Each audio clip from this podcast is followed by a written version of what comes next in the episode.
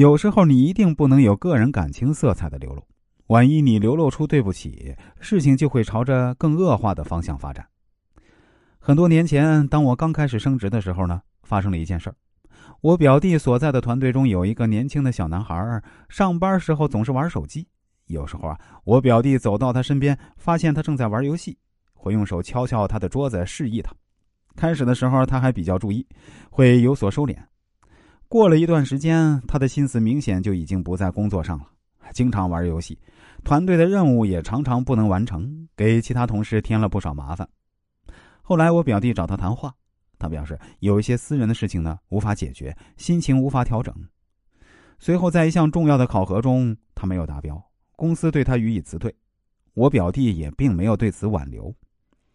当公司辞退他的当晚，我表弟接到了他母亲的电话，从一个很偏远的地方打来的。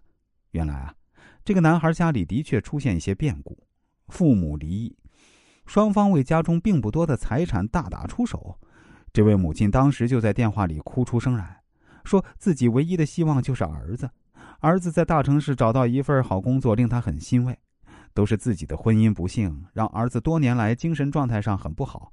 他还表示自己的儿子是个好孩子，就是有时候太内向，不太说话，有时会得罪别人。希望我表弟作为他的领导，再给他一次机会。面对一个老母亲的哭泣。我表弟的确心软了，于是，我表弟花了很长时间接听这个电话，并从自己的角度来宽慰老人。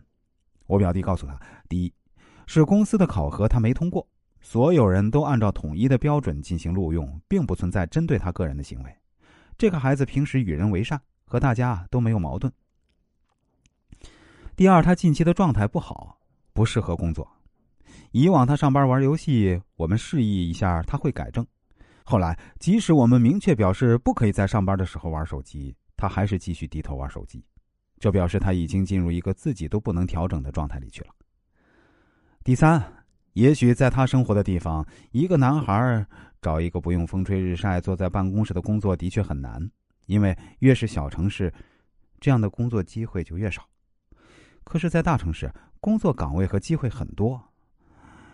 他的孩子从我们公司离开，只要锻炼好自己的能力，调整好自己的心态，让自己保持积极的态度，找到类似的工作并不困难。